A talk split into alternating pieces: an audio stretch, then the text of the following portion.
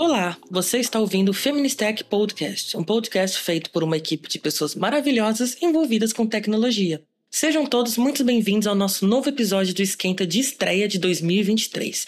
Eu sou Lia e vou apresentar para vocês a linguagem de programação JavaScript. Bom, primeiramente, quem sou eu? Meu nome é Lia Dias, eu sou formada em Ciência da Computação e atualmente eu trabalho em uma empresa de consultoria de soluções digitais como engenheira de software. Eu tenho trabalhado com a linguagem JavaScript nos últimos cinco anos, tanto no back-end quanto no front-end. E hoje eu vou comentar um pouco sobre seu uso, história e alguns aspectos técnicos. Vamos lá? Mas tá bom.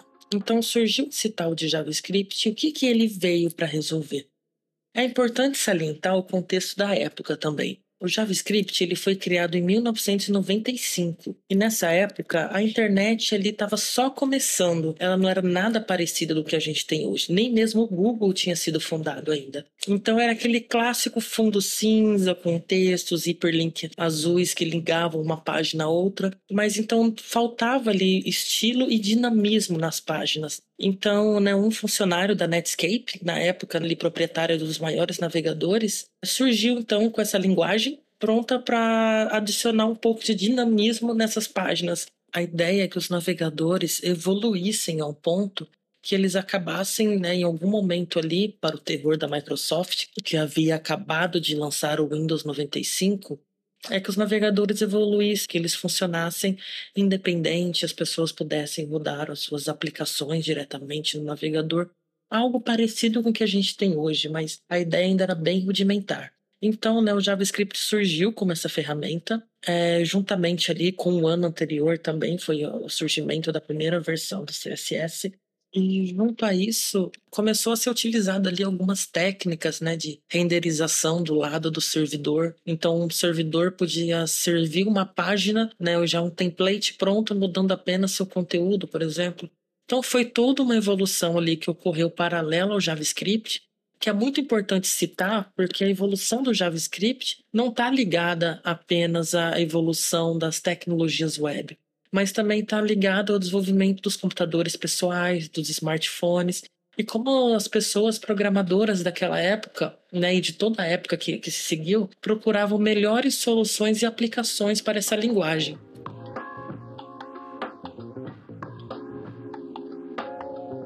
Como vocês podem ver, foi um longo caminho do JavaScript até ele se tornar o que é hoje, né? Foram quase aí 30 anos de evolução dessa linguagem. Mas tudo isso valeu a pena, porque depois de quase três décadas, JavaScript se tornou uma das linguagens de programação mais utilizadas na internet, estando hoje aí do lado do cliente, né, do lado do servidor e até em sistemas embarcados, o que a gente hoje utiliza aí na chamada internet das coisas. Mas como que o JavaScript, então, nessa principal ferramenta aí no desenvolvimento web, permite esse dinamismo nas páginas, né? Como que isso acontece? O JavaScript, né, é o que a gente chama de uma linguagem interpretada. O que, que isso significa? Significa que todo o código do JavaScript vai ser passado para um outro programa e esse programa vai ler ali linha a linha daquele código e tentar executar aquelas ações. Logo, todo navegador então possui o um interpretador de JavaScript e associa eventos que acontecem dentro daquela página, né, dentro daquele site, daquela aplicação, a ações que devem acontecer. Por exemplo, vamos supor que um usuário precise atualizar as suas configurações de acessibilidade. Então, o usuário pode, por exemplo, querer aumentar o tamanho da fonte da página, ou ele pode querer também alterar as cores então, esse usuário ele pode salvar essas informações de acessibilidade através do JavaScript. Então, quando um evento de atualização de configurações de acessibilidade for realizado, o JavaScript então pode realizar uma ação sobre isso, como por exemplo, aumentar o tamanho da fonte. Existem outros meios de você realizar esse tipo de comportamento, mas hoje, dentro de uma página web, o JavaScript é a forma mais fácil e acessível de realizar isso. Sendo uma linguagem muito fácil e versátil para se trabalhar, o JavaScript, com toda essa evolução que teve, também passou a ser utilizado em outros ambientes. Em 2010, com o surgimento do ambiente Node.js, o JavaScript passou a ser utilizado do lado do servidor. Assim, ao invés de lidar agora com eventos dentro da página, passou a lidar com requisições ao serviço. Então, agora o JavaScript podia ali, gerenciar um acesso a um banco de dados, autenticar um usuário, retornar preferências salvas do lado do servidor e várias atividades normalmente feitas por um servidor web. Em 2015, visando melhorar as suas próprias aplicações, o Facebook lançou uma nova biblioteca no mercado, uma biblioteca chamada React Native. Essa biblioteca então permitia que agora as pessoas programadoras interagissem diretamente com o core do celular. Então agora era possível criar aplicativos sem a necessidade de utilizar o navegador. Dessa forma, os eventos analisados então passam a ser os eventos de entrada de um dispositivo, iOS ou Android, e as ações agora são passadas direto para o sistema operacional.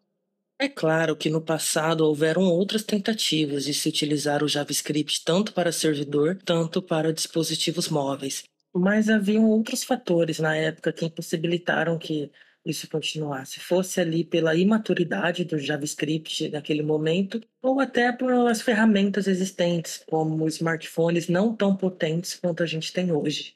Mas não foi só o meio em que a linguagem foi difundida ou ter uma grande comunidade que tornou o JavaScript popular como ela é hoje. Quando a gente olha pelo aspecto técnico, a linguagem possui algumas características que permitem que ela seja tão versátil no seu uso como o fato de ser uma linguagem multiparadigma, o que permite que ela seja utilizada para resolver diversos problemas diferentes, com uma forma imperativa, uma forma funcional, de uma forma orientada a objetos. E outras características, como o fato de ter uma tipagem dinâmica, que permite que as variáveis tenham seu tipo trocado em tempo real, e também funções de primeira classe, que permite que funções possam ser utilizadas como parâmetros para outras funções, o que facilita diversos processos.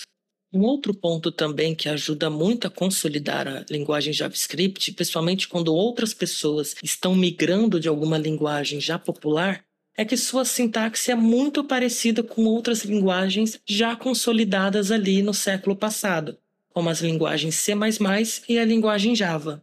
Mas afinal, como essa evolução ocorre? Quem altera o JavaScript para que ele cresça? As alterações do JavaScript são reguladas através de uma organização internacional chamada ECMA, e sua especificação, então, é conhecida formalmente como ECMA Script. Então, toda vez que uma nova atualização é necessária, que um problema é encontrado e precisa ser corrigido dentro da linguagem, ou apenas uma nova feature que deve ser incluída, uma proposta é feita a essa organização. Então, após ser submetida, analisada e então validada, uma nova versão do ECMAScript é lançada. Assim, então, os ambientes como navegadores e servidores que rodam JavaScript se atualizam aplicando essas novas alterações.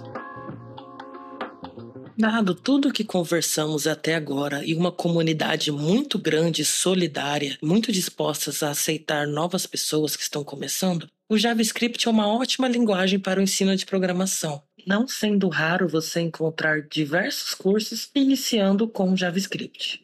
Isso também porque, para começar a utilizar JavaScript no navegador, não é necessária a instalação de nenhum ambiente, ferramentas ou compiladores. Você pode escrever códigos direto no navegador através do seu console nativo.